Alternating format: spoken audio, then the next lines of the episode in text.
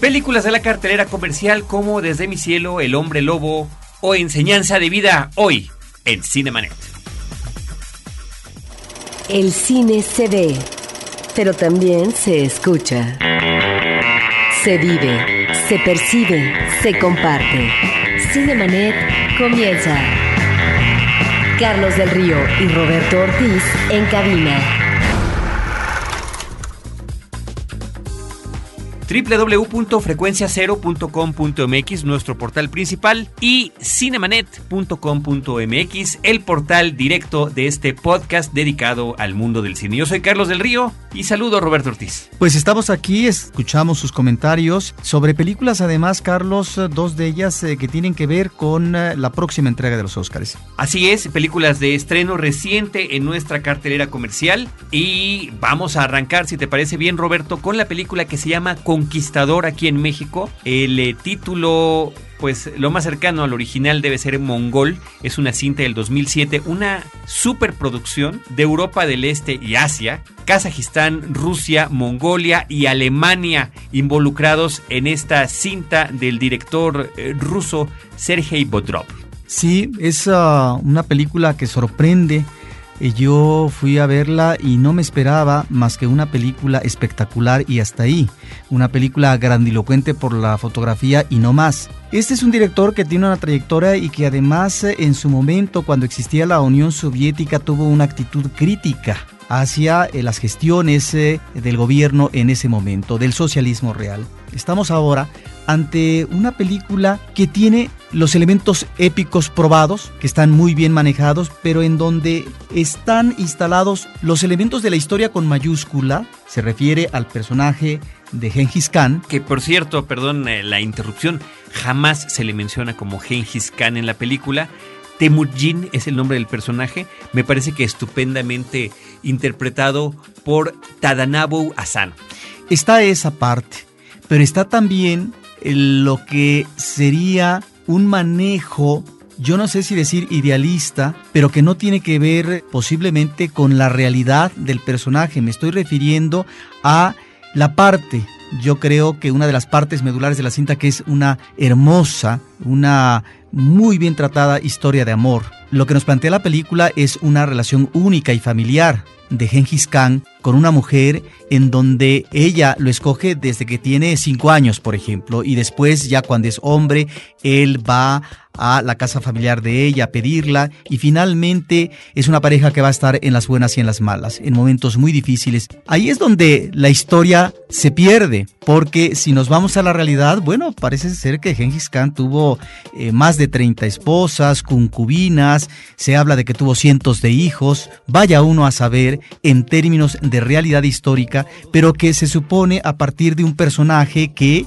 incursiona en diferentes territorios, en diferentes etnias, él impulsa lo que va a ser la unificación de los mongoles, de tal manera que ahí eso no es realidad, pero me parece que es eh, el elemento complementario, la parte eh, de la pareja amorosa de un personaje que en su infancia, de acuerdo a lo que nos plantea la película, en su juventud, bueno, las va a tener siempre en contra, va a encontrarse no solamente con un clima ominoso, sino también de una adversidad real, de tortura, de encarcelamiento, de persecuciones, etcétera, y que todo esto mismo, más que minarlo, le va creando un carácter, una fuerza, pero también en la relación con la esposa, por ejemplo, que es complementario, el sedimento, el elemento necesario para que este hombre, ya viendo hacia un presente donde se va a convertir pues en el conquistador de muchos territorios. El can de canes. El can de canes. Bueno, pues ah,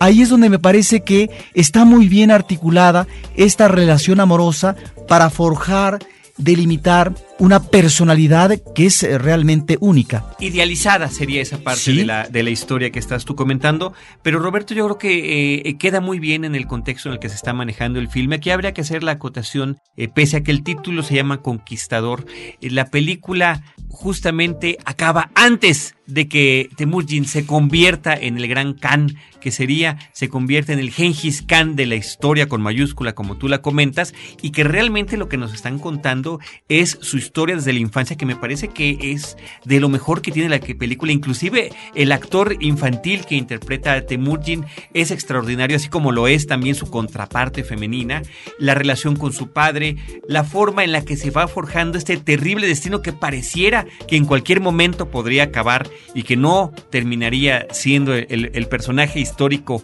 que llega a ser muy bien trabajado y, y como también dices tú, en este estilo épico donde efectivamente encontramos estos paisajes extraordinarios, estas recreaciones de época, estas batallas campales entre cientos y cientos de extras y la, personalidad del propio Temujin o el que sería en algún momento Genghis Khan. Bueno, un amigo me escribió un correo y decía a propósito de la película que hay un uso inteligente de la violencia y que lo exótico se plantea como algo natural. Efectivamente, estos elementos que en el cine de Hollywood, la cuestión del vestuario, de la recreación de una comunidad tribal, etcétera, que a veces ah, se exceden en el manejo de estas cuestiones, bueno, aquí me parece que se ajustan muy bien a situaciones de costumbre, de formas de comportamiento, de relaciones sociales, ah, de manejos militares, etcétera está efectivamente, Carlos, la espectacular de la cinta,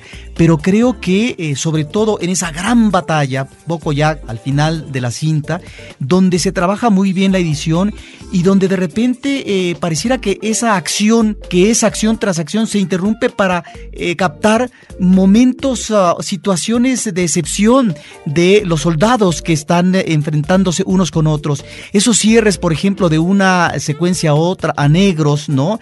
para darle la transición, la pausa a lo que vamos a ver a continuación, me parece que están muy bien. Y ahí están efectivamente ciertos elementos de la historia, como por ejemplo el envenenamiento del padre, ¿sí? que se va a dar por parte de los tártaros. Eh, y por otra parte también eh, lo que es el hermano de sangre, como desde niño él hace un pacto de sangre con una persona, es decir, que va a su rescate en un momento difícil de su vida.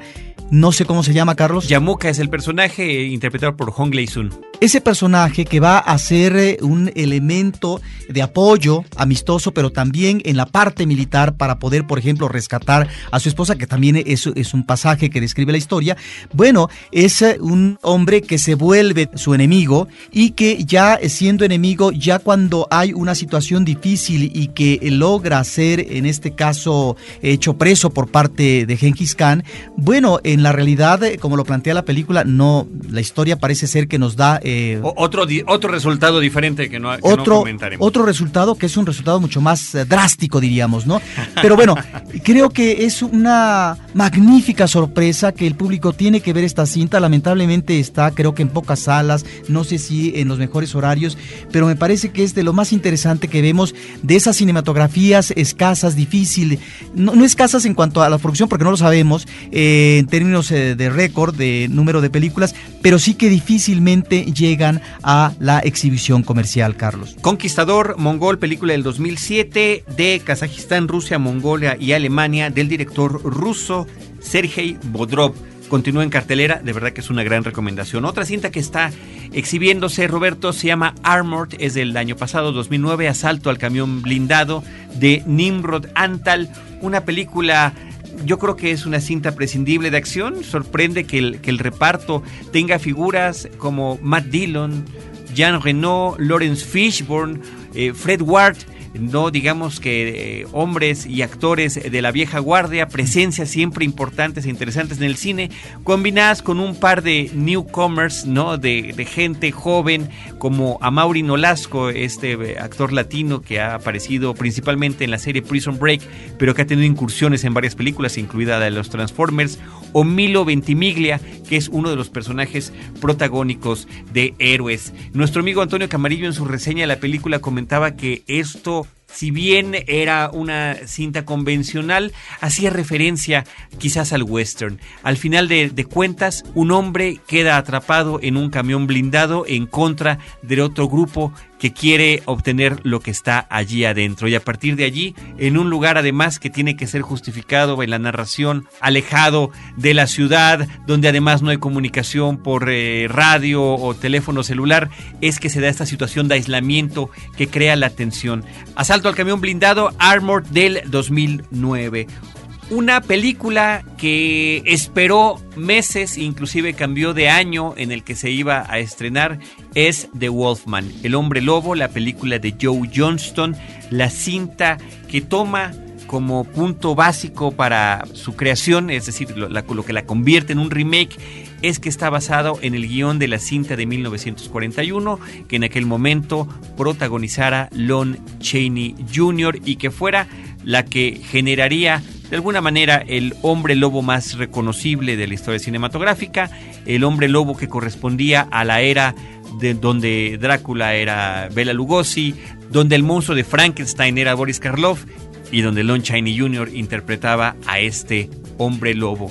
La película, eh, me parece que aquí tenemos opiniones encontradas. Roberto Ortiz y un servidor. A mí me gustó mucho. Es una película que yo disfruté. Predecible, tal vez sí, pero bueno, es una historia que ya eh, está contada una y mil veces. La historia del hombre lobo es una historia trágica. Es la historia de un hombre que eh, sin querer se convierte en una criatura que hace cosas terribles. Sí, no, yo también disfruté la película de cabo a rabo, Carlos. Y la disfruté porque me parece que estamos ante un director que es un buen artesano, que trabaja muy bien. Eh, la cuestión no solamente la tecnología, que puede ser a veces eh, un elemento que estorba, estorba a veces eh, este tipo de cosas, no solamente en películas como El hombre lobo, sino recientemente en Sherlock Holmes, etcétera.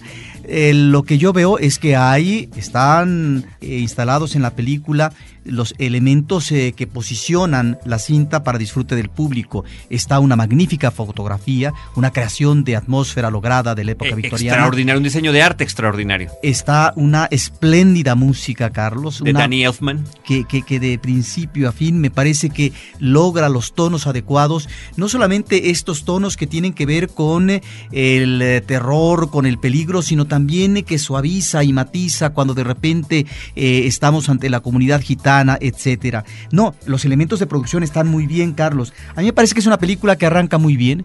Me parece que es una película que eh, le da la ambientación necesaria para que pudiéramos ingresar realmente a una cinta terrorífica, pero creo que las subtramas no están eh, bien trabajadas.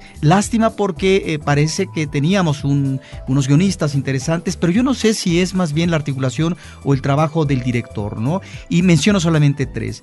una sirviente de la Gran Casona, que es un personaje me parece interesante en cuanto a los secretos que él tiene sobre eh, lo que ha sido la historia de esa gran casona, la historia desde el pasado, que eh, guarda secretos realmente terribles. Es un personaje que desaparece en un santiamén y realmente me parece que no se justifica porque entonces ¿para qué te ponen un personaje si más adelante no te lo justifican? Luego también creo que está esta idea del romance que bueno, en estas películas eh, queda también planteado, pero que aquí yo no le veo tanta justificación de una chica donde su novio se le acaba de morir de una manera cruenta y bueno, ya inmediatamente parece ser que comienza a establecer nexos ah, pues eh, de, apetencia erótica eh, con el hermano. Y luego también la comunidad gitana, que me parece que en principio estaba ahí ese pilón de cómo el pueblo eh, considera que en ellos está, eh, digamos, la encarnación del mal, ¿no? Esas y muchas más cosas que me parece que eh, la película no logra trabajar convenientemente y lo que sí creo, tú lo mencionabas, Carlos, es muy previsible uno de los personajes principales, que es el personaje del padre. Ahora, yo no sé con quién me quedaría, Carlos. Claude Rains, en la primera versión, que además ah, era un ah, actor extraordinario. Bueno, estamos también ante otro magnífico actor ante Anthony Hopkins, pero un actor que a veces se repite, Carlos. Yo no sé si en esta película me convence del todo. Sí, ese es uno de los asuntos ya últimamente con Anthony Hopkins, que efectivamente lo vemos interpretando a Anthony Hopkins en una serie de facetas que ya las tenemos muy bien ubicadas y que, bueno, han sido aprovechadas en exceso, me parecería, en más de una película. La película tiene muy buen reparto. Benicio del Toro me parece que está estupendo como el personaje de Lawrence Talbot.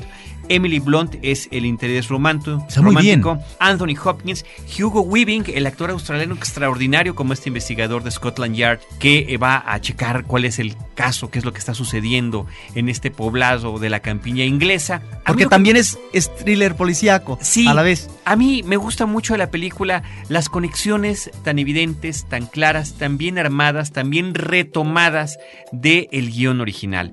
Es decir, no se trata únicamente de tomar el nombre de una película y al personaje principal y ponerlo en otro contexto completamente diferente. Sí cambia de época. La película del 41 se desarrolla en esa época, en, esos, en, lo que sería en aquel entonces el presente, y esta nos la trasladan a la época victoriana. Hay un cambio de una vuelta de tuerca que es justamente la que tú comentas que es eh, predecible, pero el resto de los elementos, el resto de los personajes sí están tomados directamente de la fuente original y algunas de las cosas que quedan sugeridas en la primera versión, como es la cuestión de la posibilidad de la locura del personaje, que lo que esté pasando se lo esté imaginando, bueno, aquí lo llevan a un extremo. Me parece que también está el evidente homenaje al maquillaje original de la película eh, del 41 con la forma en la que lo retoman en esta nueva versión. Sí, que eso a mí me resulta un tanto desagradable. Me parece muy burdo a veces. Después de que vimos a lo largo, principalmente en los 80 las transformaciones extremas de, de hombre lobo a lobo completo, a una criatura feroz, aquí todavía conserva esa estética humana combinada con, con su parte salvaje y animal. Vaya, yo en un mismo fin de semana tuve la oportunidad de regresar a ver la original, fui a conseguirla y ver la, versión con Lon Chaney Jr. Después vi esta y me parece que, cumple muy bien su cometido como remake, además de que no nada más están los homenajes y, directas referencias a esta película, sino también a otras historias de hombres lobo hechas con posterioridad, incluyendo el hombre lobo en Londres, ¿no? que sería eh, Rick Baker el creador de ese, de ese, de esa transformación y que ahora regresa para hacerlo en esta película. Ahora, sí, a mí realmente eso no me convence, pero finalmente yo creo que es el homenaje y en ese sentido eh, se agradece porque es una película consecuente con eh, su antecedente. Fíjate que los efectos especiales, ahí es donde a veces se da la exageración. Si hay necesidad de ver eh, pasar las nubes en cámara rápida y esta luna que ya pronto se convierte en luna llena, etcétera es ese tipo de cosas que a veces en eh, películas de décadas anteriores, es decir, con solo si poner la luna, con eso era suficiente. Pero bueno, aquí se exceden, como si finalmente en subrayar estos elementos que son vitales, porque es en el momento de la luna llena cuando emana el instinto agresivo animal, el hombre que se transforma en bestia, y aquí, bueno, pues es el exceso, creo. Yo creo que es interesante, digo, para los, los, que estén muy interesados en el tema, si pueden regresar a ver la película original, vean cómo muchas cosas de la película están muy bien referenciadas aquí y se llevan a extremos distintos a como estuvieron utilizadas originalmente. En la película en blanco y negro era importantísimo el papel de un bastón con una parte de plata, con el puño de plata. Bueno, aquí el, el, elemento del bastón y la forma sanguinaria en que se utiliza se repite pero de diferente manera. Ahora, yo no sé si el bastón nos está sugiriendo ya una secuela por forma cuando termine esta película, ¿recuerdas? Sí, no, no, evidentemente, no, la secuela queda sugerida, veamos qué es, qué es lo que pasará, así, así como no quedaba sugerida en la primera, lo tuvieron que traer de los muertos al, hombre lobo, bueno, ya veremos qué sucede con este. El director Joe Johnston, además de haber trabajado en efectos especiales con eh, George Lucas en las películas de la Guerra de las Galaxias, se convierte en director y eh, dirigió películas como The Rocketeer, dirigió películas como El cielo de octubre o como Hidalgo y ahora regresará con una de las películas de los Vengadores acerca del Capitán América. Al menos es eh, lo que tiene en su siguiente proyecto en preproducción. Así que bueno, El Hombre Lobo de Joe Johnston con Benicio del Toro y Anthony Hopkins. Cinemanet está de intermedio. Regresamos en un instante. Porque nuestros oídos están hambrientos de música auténtica. Rebelión un podcast de frecuencia cero contra la música de plástico. www.frecuenciacero.com.mx Ahora, diseñar y hospedar su página web será cosa de niños. En tan solo cinco pasos, hágalo usted mismo sin ser un experto en Internet. Ingrese a suempresa.com y active ahora mismo su plan. Suempresa.com, líder de web hosting en México. Si de familia se trata, pregúntale a Mónica. Pregúntale a Mónica. Un podcast de frecuencia cero para llevar una vida más plena y feliz. www.frecuenciacero.com.mx Cinemanet.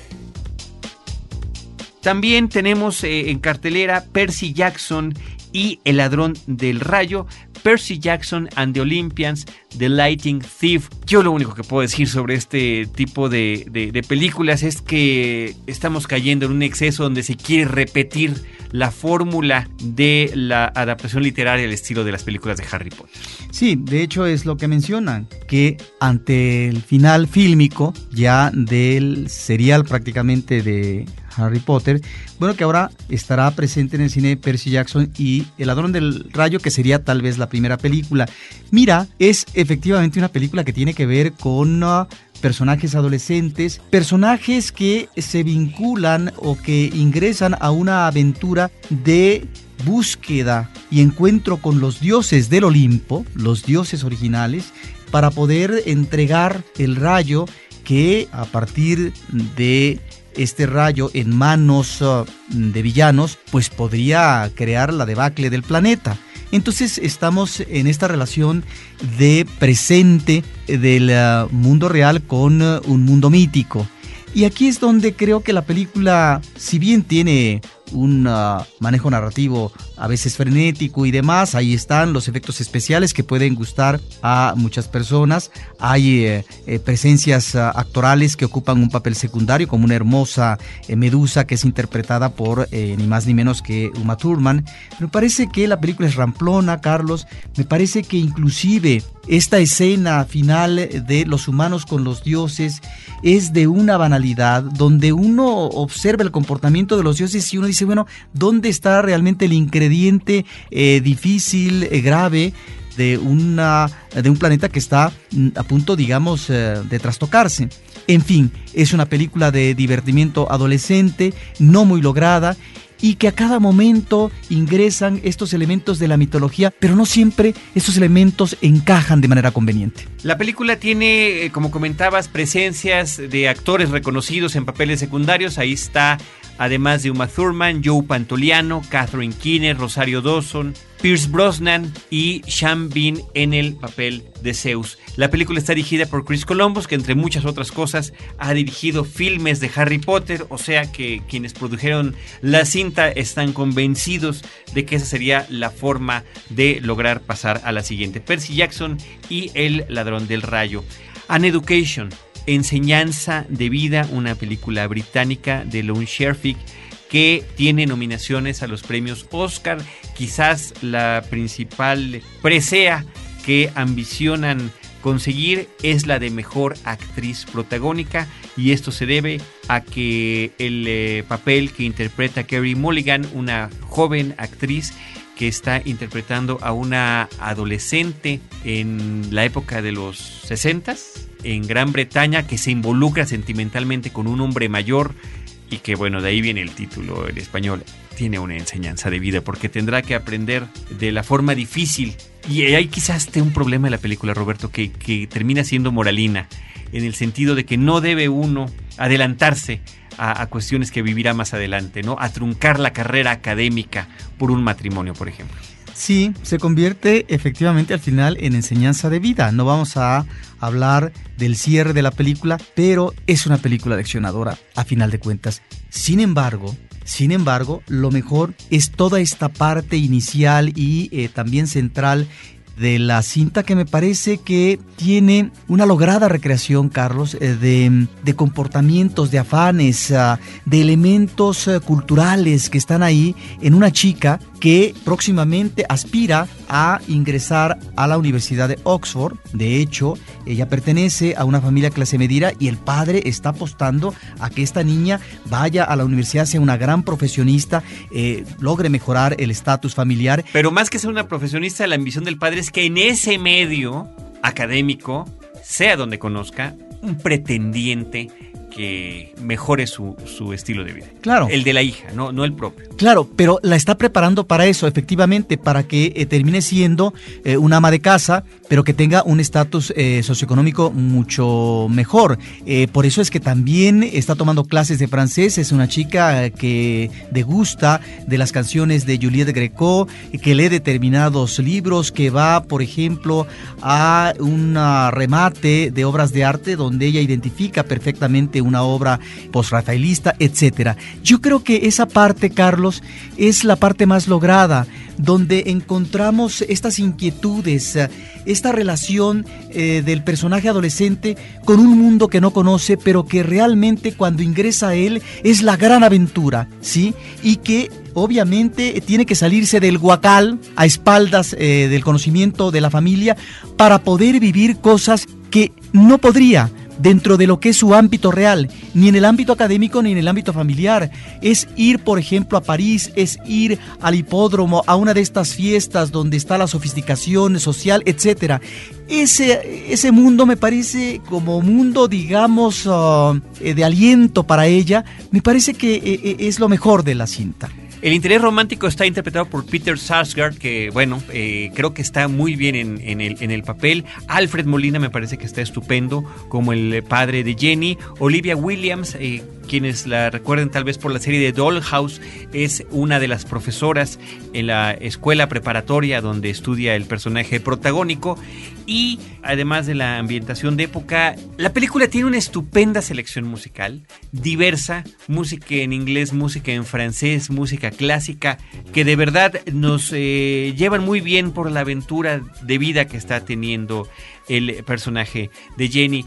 Creo que, sin lugar a dudas, la película que, bueno, entra de panzazo hacia las nominaciones al Oscar como mejor cinta a la hora en la que se aumenta de 5 a 10 el número de películas que pueden estar nominadas, su mayor atractivo sin duda es esta interpretación de Kerry Mulligan. Sí, y es también este espíritu de rebeldía, pero de transgredir el orden de vida que se tiene, Carlos, para buscar y encontrar, eh, conciliar con otro orden de vida que resulta fascinante en ese momento para ella. Y lo que hay que notar, de alguna manera tú lo adelantaste, Carlos, es eh, un buen reparto actoral. Creo que está muy bien la dirección de actores. Efectivamente, Enseñanza de Vida and Education, película nominada a tres Óscares.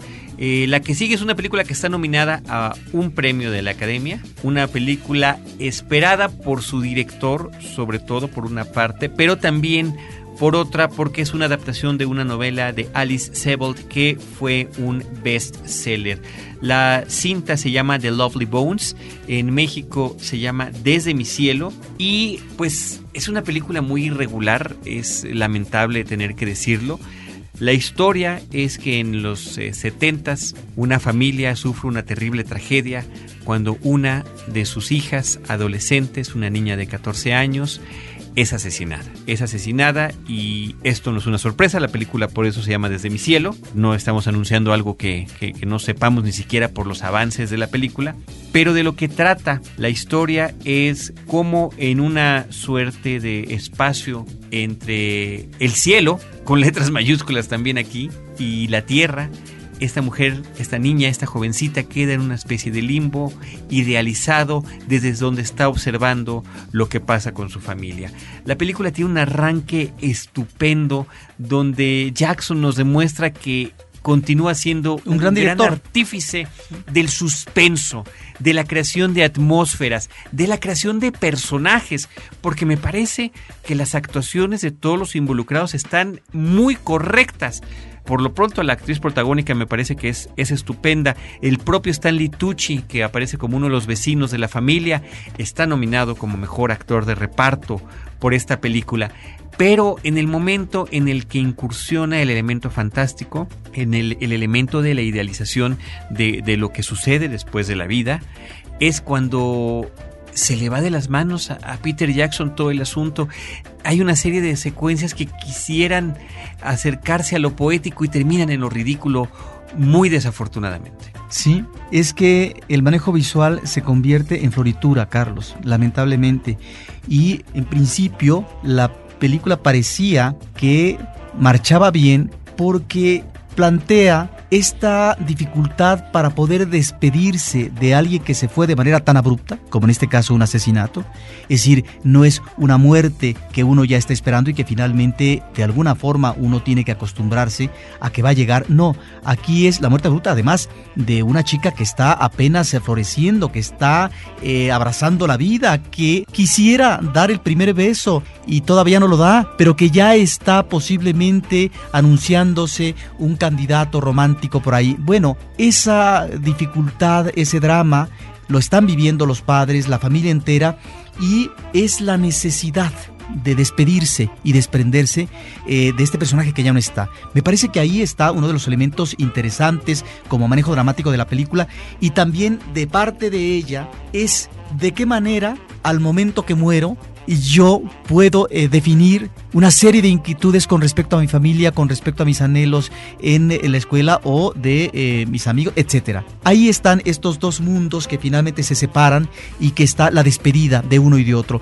Eso era el planteamiento central de la película, pero le gana, como tú dices, a Jackson este manejo visual que efectivamente hay unas cosas eh, que son bellísimas, pero finalmente me parece que son gratuitas. Y luego ese final, ¿verdad? Donde pareciera que a Chaleco no debemos eh, darle castigo al villano o al culpable o a quien sea, bueno, pareciera que nos recuerda, ¿verdad?, aquellas eh, prostitutas irredentas del cine mexicano como las ah, desde Santa hasta lo que serían las rumberas, donde siempre tiene que haber castigo ejemplar en ese destino que es un destino malévolo. Ese cierre tampoco me, gustó, pero bueno, ahí está, una película de un eh, director importante, a ver qué dice el público y basado en una novela que eh, no conocemos, pero que quienes la han leído dicen que es infinitamente superior y donde todo este planteamiento, estos aspectos positivos que estabas mencionando parece que son llevados a mucho mejor término.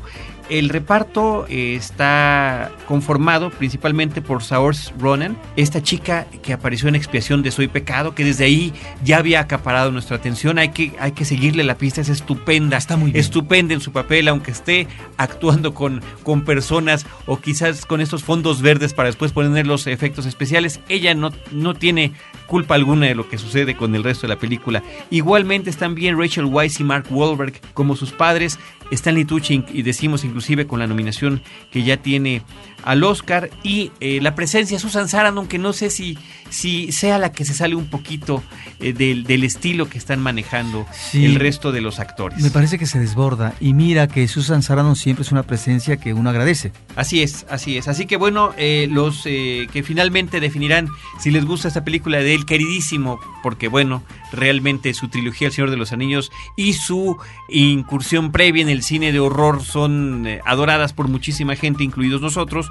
Ya veremos lo que dice la gente de esta película nueva de Peter Jackson, The Lovely Bones, desde mi cielo.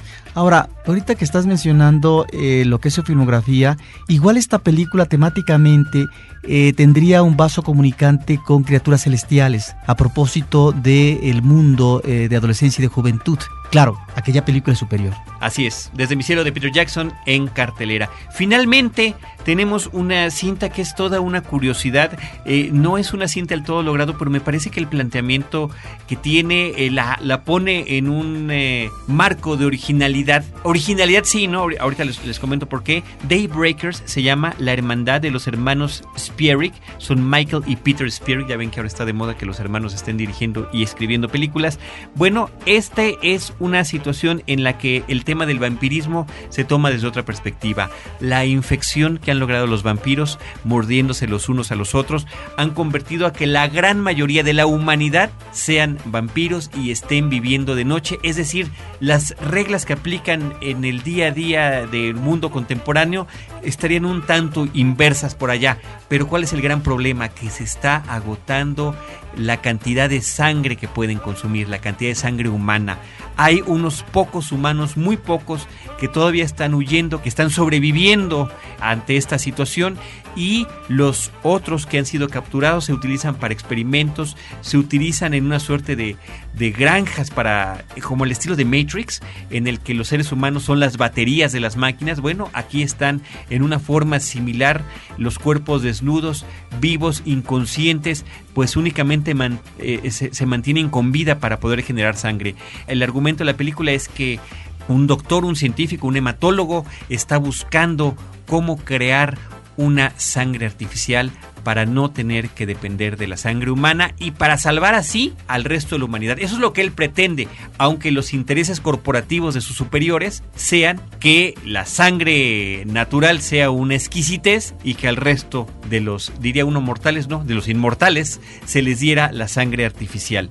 La película está protagonizada por Ethan Hawke, Sam Neill y Willem Dafoe, que son los que están cumpliendo los papeles principales. Ethan Hawke es el hematólogo que está en la búsqueda de esta solución. Sam Neill es el gran jefe de la corporación, eh, ambicioso, que no repara ni siquiera en sacrificar a su propia hija y el personaje de William Dafoe es uno de los humanos sobrevivientes. A partir de ahí se crea la historia de qué es lo que podría pasar con los restos de la humanidad y bueno pues eh, los vasos comunicantes como los mencionas Roberto aquí estarían en películas como Matrix o inclusive como Gattaca donde el propio Ethan Hawke había sido el protagonista. Ahora al principio de tu comentario Carlos hablabas eh, de una pretendida originalidad.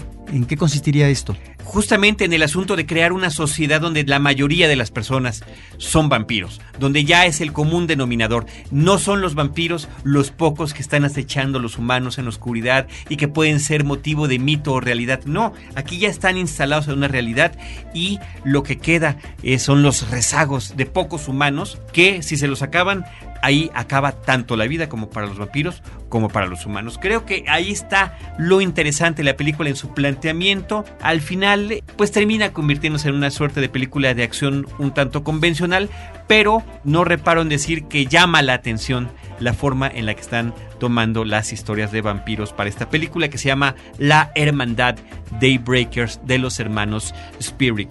Pues bueno, hemos hablado de películas recientes, algunas que se están enfilando al Oscar y que están en la batalla. A ver si aterrizan felizmente. Ya hablaremos de eh, los Oscars en un programa especial y también hablaremos del hombre lobo. Esto es muy importante. Haremos un especial sobre el hombre lobo en el cine y esperamos que para ese episodio nos pueda acompañar Roberto Coria, eh, nuestro especialista en el tema, nuestro amigo conductor del podcast Testigos del Crimen. Las películas que comentamos en este episodio, Conquistador, El hombre lobo, Asalto al camión blindado, Percy Jackson y el ladrón del rayo, Enseñanza de vida, Desde mi cielo y La Hermandad.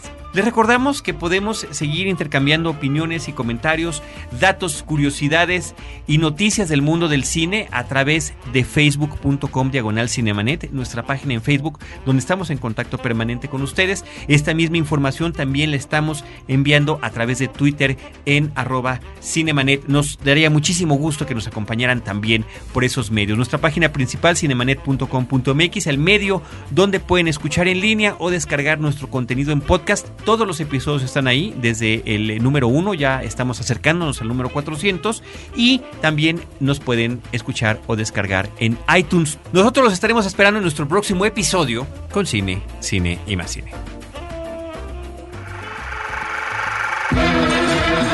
Cinemanet termina por hoy. Más cine en Cinemanet.